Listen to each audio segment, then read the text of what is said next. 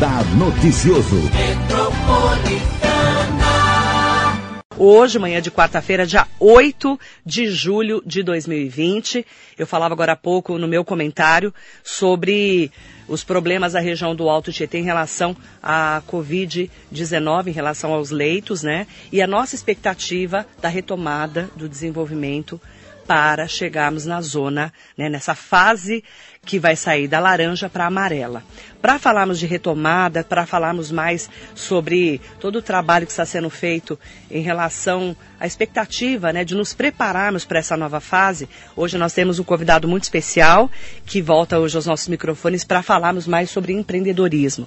O empreendedor e gestor em políticas públicas, Pablo Monteiro, nosso convidado especial de hoje. Bom dia, Pablo. Bom dia, Marilei. Bom dia aos ouvintes da Rádio Metropolitana. Bom dia a todos que nos assistem também pelo seu Instagram e pelo Facebook. Pablo, nós estamos numa fase de retomada lenta da economia e uma projeção baixa de crescimento ainda, deixando os microempreendedores, donos de pequenos negócios, receosos para sairmos dessa fase laranja para amarela. E você é um desses empresários, empreendedores, né? Tem muita gente preocupada com essa retomada. Como é que você está enxergando essa nossa nova fase que nós podemos entrar a partir de sexta-feira? Como é que está a expectativa você conversando com tantos empreendedores? Olha, Marilei, um bom dia novamente a você. Obrigado desde já pela oportunidade de estarmos aqui. Todos nós estamos muito ansiosos com a migração, a nossa ida para a fase amarela aqui na região, em Mogi das Cruzes, a nossa região do Alto Tietê, né? Com cada empreendedor que eu converso hoje, seja pequeno, seja maior, já tenha um tempo, seja na área de bares e restaurantes, seja em outras áreas, como na área da educação, é, a expectativa é muito positiva. No sentido de que nós entendemos que o poder público hoje, da nossa, da nossa região, enfim, o Condemate que você citou agora há pouco, a Prefeitura Municipal de Mogi das Cruzes, tem feito seu papel, tem feito a sua parte e tem dado todos os dados possíveis, inclusive assim uma taxa de ocupação dos leitos em 50% nós Isso. estamos hoje, né, de acordo com os dados do Condemate, para que nós possamos migrar para essa fase e ter aí uma flexibilização e uma abertura dos, dos comércios. Eu estava vindo para cá agora há pouco, estava lendo até agora um documento que ontem foi protocolado pelo Sim Comércio, Isso. pelo presidente Walter Lee Martinez, um grande amigo, um grande abraço ao presidente, que junto com o presidente Marcos Atsuga, da Associação Comercial, vem desenvolvendo um trabalho ali bem uhum. forte em defesa do comércio. E nós tivemos um, um, um eu acho que um, um, desentendimento, na verdade, entre Prefeitura e Procuradoria Geral do Estado.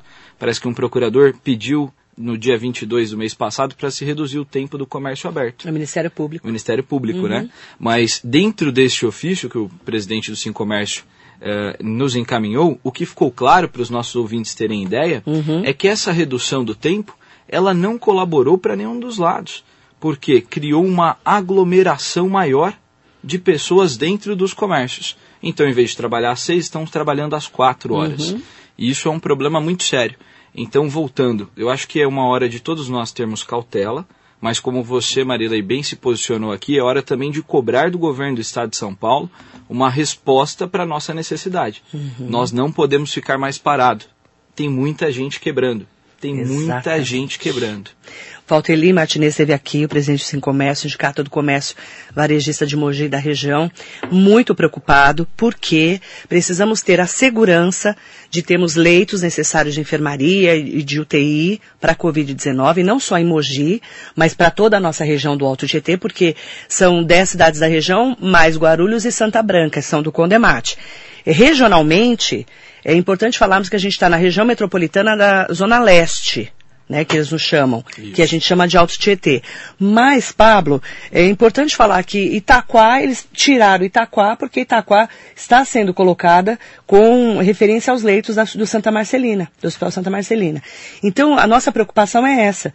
É, estamos aguardando leitos de Covid, mas é, estamos sem resposta ainda do governo do estado. É isso que o Valteli estava reclamando aqui para mim e com toda razão, né? Os comerciantes, os empresários, os empreendedores estão preocupados, não estão?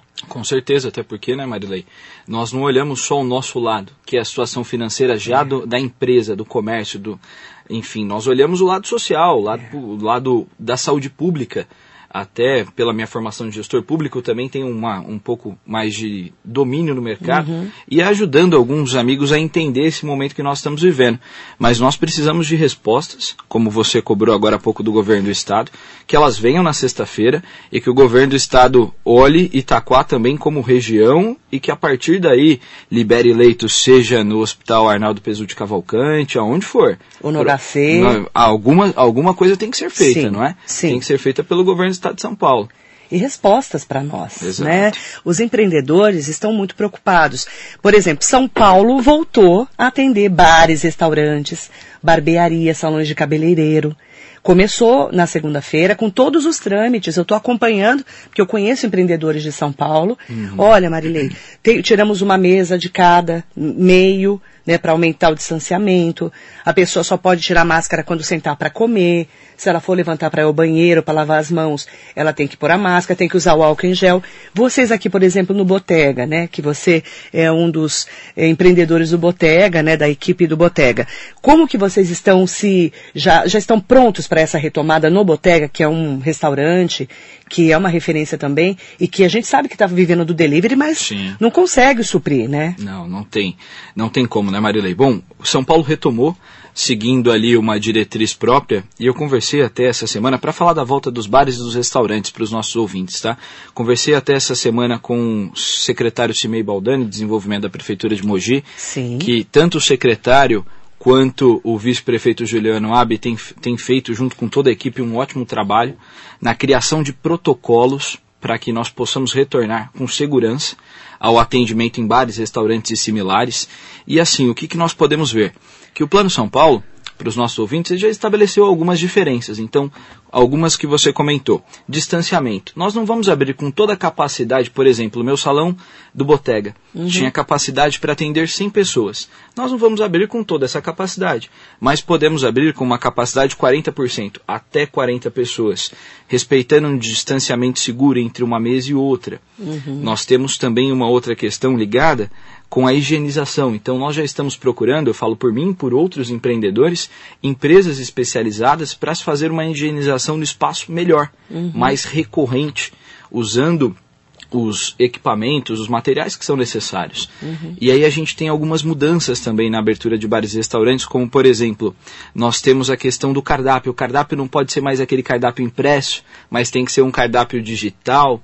Então, assim, todas, todas essas indicações que estão sendo feitas, pedidas no Plano São Paulo, os empreendedores de Mogi das Cruzes, eu posso falar, que eu já conversei com vários, uhum. dentro de bares, restaurantes e similares, estão se preocupando, buscando entender na expectativa de que na próxima semana nós possamos retomar o mínimo do atendimento presencial.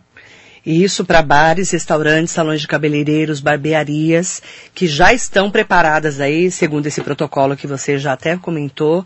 O próprio Sim Comércio, associações comerciais, a de Mogi, eu sei que já está preparada para isso, sim. né? Para que uh, o, a pessoa que vai no restaurante, no bar, né, que vai poder é, comer a sua refeição como há mais de 100 dias não faz, tenha essa segurança, né? De estar tudo limpinho, tudo higienizado.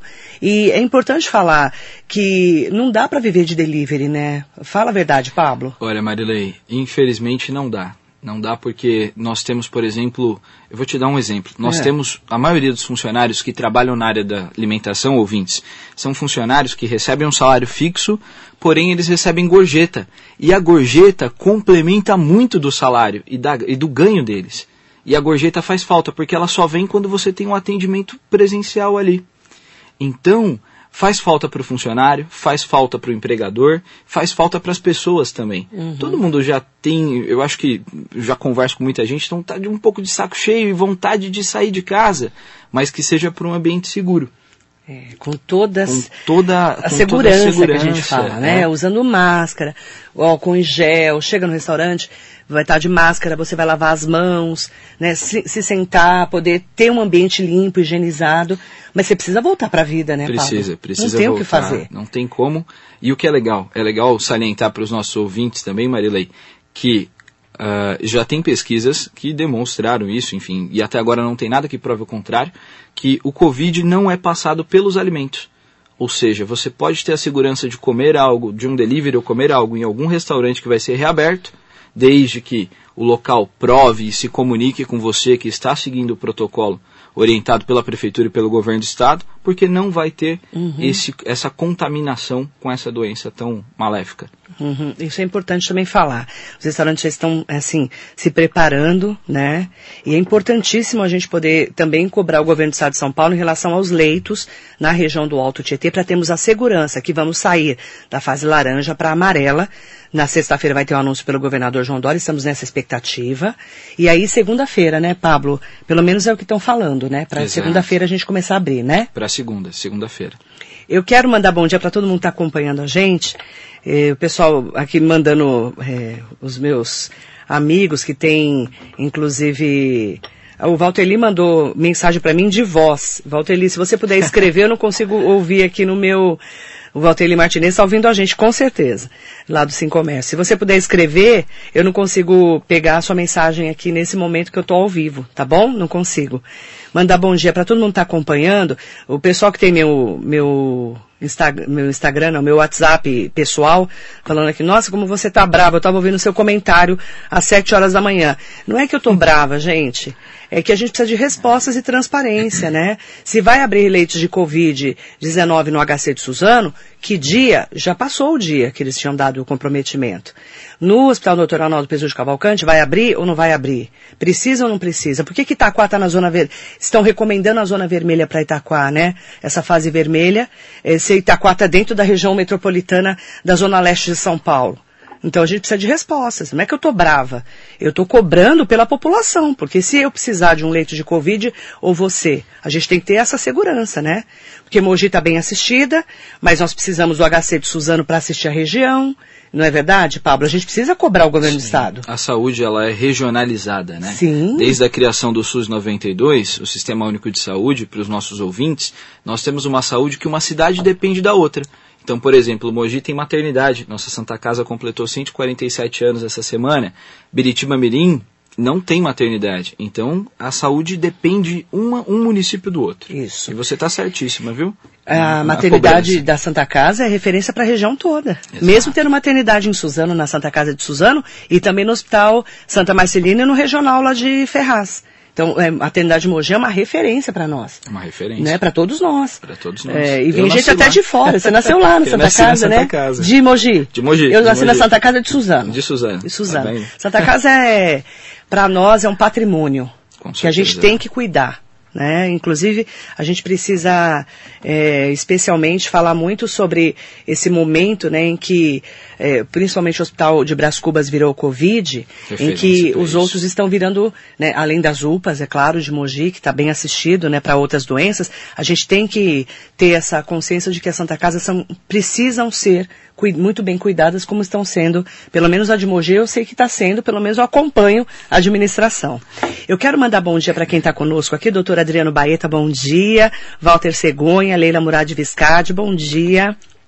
Muitas pessoas também aqui no Facebook, Eunice Lima, Andri, Andrineia Barbosa Gomes, mandando bom dia pro Pablo, Obrigado. Meoca, Maurício Rodrigues, José Roberto Salom Pereira, abraço ao Pablo. Bom dia, querido José Roberto, querido. Ótimo. Jacaré da Rodoviária de Arujá, estamos juntos com você. Bom dia, Marilei. Bom dia, Jacaré. Mandar bom dia também para o Fábio Castilho Pinheiro, Del Giovanino, Abraço ao Pablo, grande empreendedor de nossa região. Nelson Prado Nóbrega está aqui com a gente. João Gabriel Ávila, Arineuza Vieira, bom dia. Claudinei Marcelino Santos, bom dia Marilei ao Pablo. Muito bem, muito bom ver um líder surgindo, parabéns. Muito obrigado. Cidinha Cabral, bom dia Marilei, amo vocês. Cidinha, maravilhosa. Cidinha linda, você é linda. Roseli Soares, bom dia. Terezinha Boss. É, ah, o, o Fábio está perguntando assim. Gostaria de ouvir a opinião do Pablo sobre os principais acertos e erros nas políticas públicas em esferas municipal, estadual e federal. Deve ser em relação à Covid, né? Sim, Pelo deve que ser eu... em relação à Covid. Você pode responder, por favor? Posso, claro. Vou, vou tentar ser rápido, tal, porque assim, nós temos aqui que discutir muito, Fábio. Obrigado pela pergunta, participação aqui conosco. Mas o que, que nós podemos fazer em diante? Eu vejo que um dos principais problemas que nós temos hoje no Brasil com relação às políticas públicas nem são é, em, não é em relação à política pública, Marília, é a aplicação da política de saúde, enfim, mas é a relação de aproximação e de entendimento entre governo federal, governo estadual e os governos municipais. Então, por exemplo, o que nós vimos desde o momento do, da pandemia, do início da pandemia, foi uma briga de uma disputa política por ego e vaidade, principalmente entre o nosso governador e o presidente da República. É. E isso afetou diretamente todos nós. Então, se os três níveis de governo, União, Estados e municípios, conversarem, seguirem ali caminhando com os mesmos objetivos, que é pensar no bem da população, da saúde pública e agora pensar no bem econômico. Não adianta nada nós pensarmos também que vamos ficar seis meses com tudo parado e quem vai colocar comida na mesa das pessoas dentro de casa. Nós temos que pensar em como sair dessa juntos. Então acho que esse foi o maior erro de toda essa, de toda essa crise, de toda a pandemia. É, e teve um embate muito grande entre o governador João Dória e o presidente Jair Bolsonaro. né? Sim.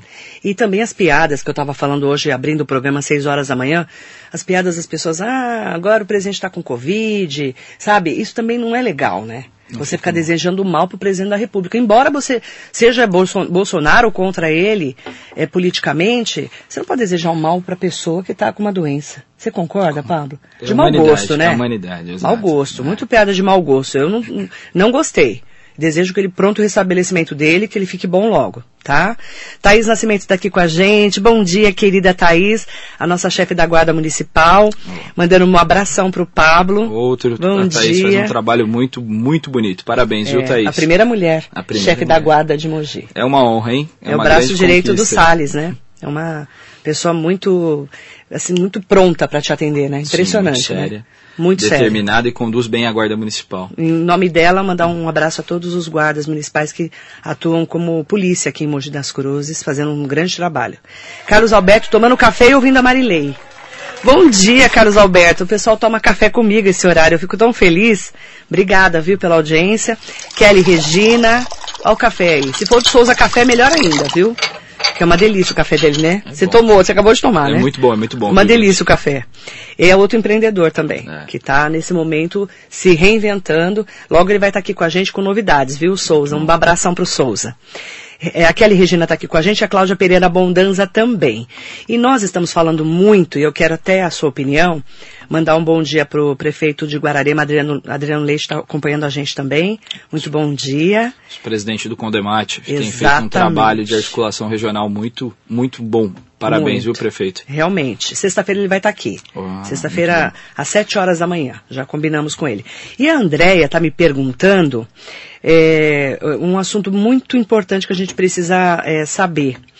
Que é sobre a- o retorno às aulas. A gente tem falado muito sobre retorno às aulas. Sim. Você está lá no Marechal Rondon, né? No colégio. E as pessoas estão me perguntando, estamos preparados para em setembro realmente retornarmos às aulas?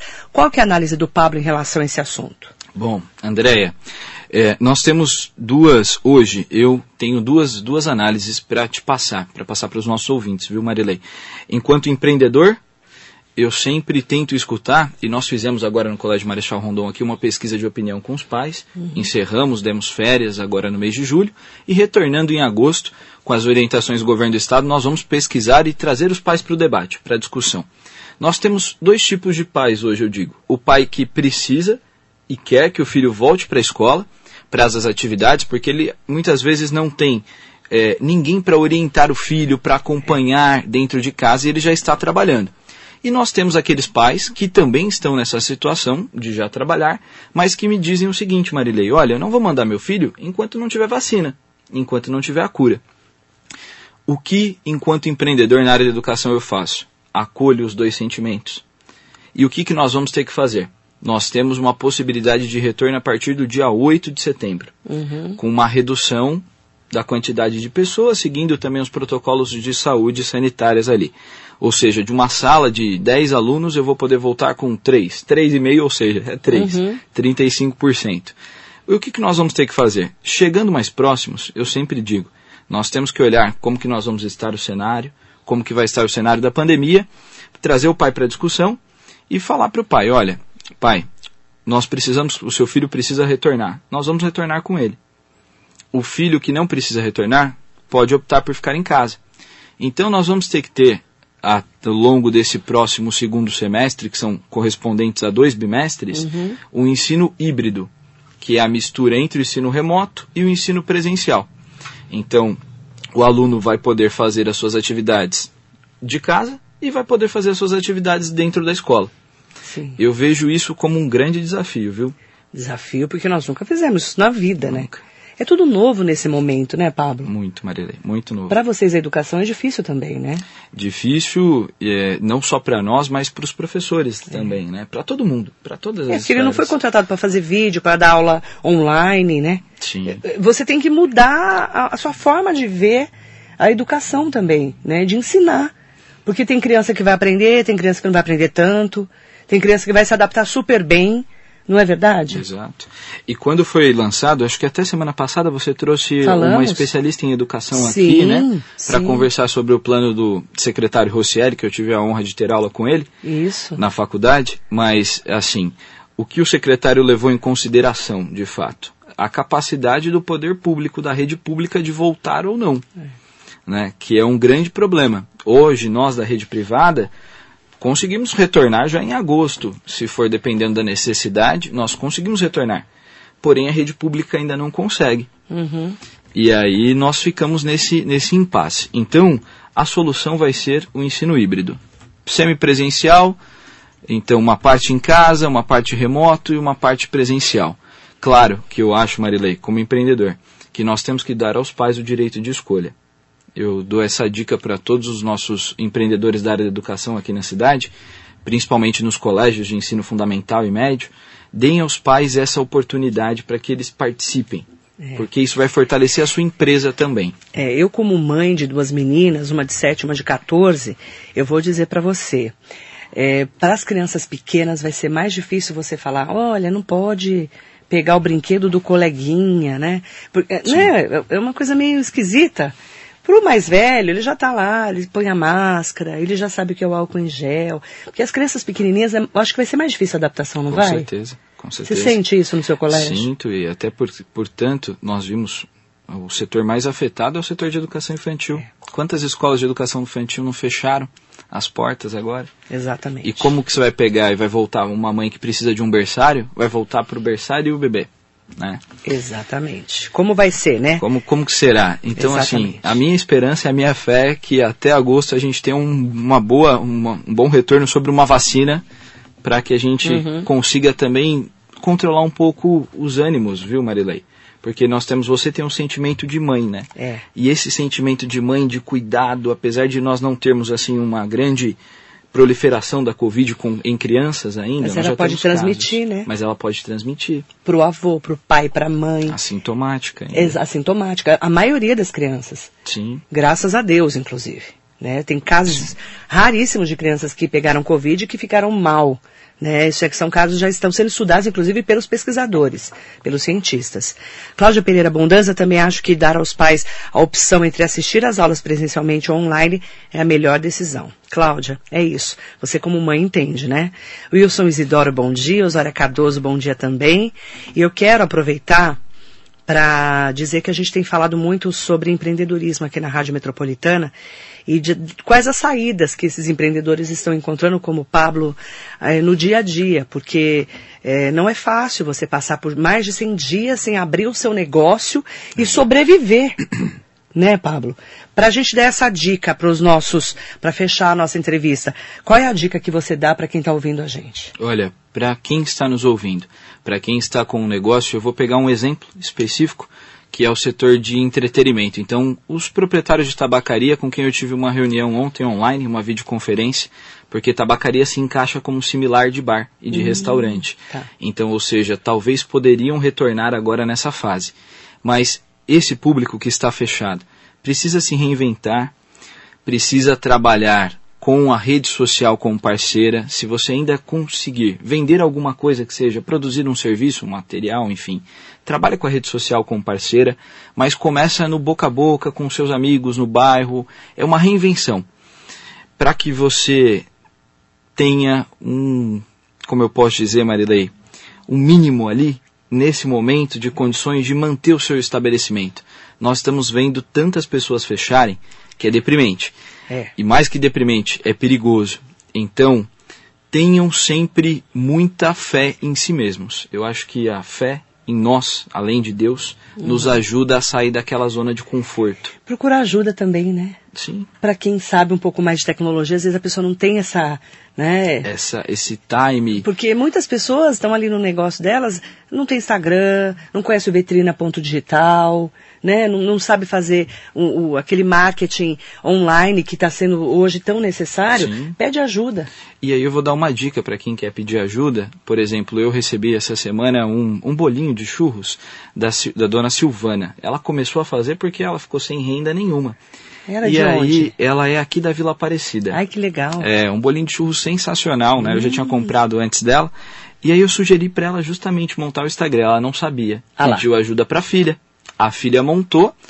E aí, recebendo e comprando, o que eu faço para ajudar os amigos? Eu pego, tiro uma foto e posto e indico, que é o que você tem feito. Eu tenho feito muito isso. Isso, e várias E pessoas. pede para ela entrar no Vetrina ponto digital. feito. Vetrina ponto digital. que Vou é do. Polo Digital de Mogi, de graça, para empreendedores e para consumidores, para encontrarmos os empreendedores que vendem qualquer coisa, serviço, comida, tem muita comida lá. É, Vetrina.digital, dá essa dica para ela. Vou dar essa dica. Combinado? Anotado. Combinado. Convidado para voltar. Muito obrigado, Fechado? Para falarmos mais sobre Com empreendedorismo. certeza. Obrigado. Um bom dia. Pablo Monteiro com a gente, falando de empreendedorismo, a gente tem que falar sobre as notícias importantes, principalmente de como vamos enfrentar esse novo momento da- das nossas vidas. Todo mundo, ninguém nunca passou por isso. Teve há mais de 100 anos a gripe espanhola, né? E agora nós temos esse novo coronavírus.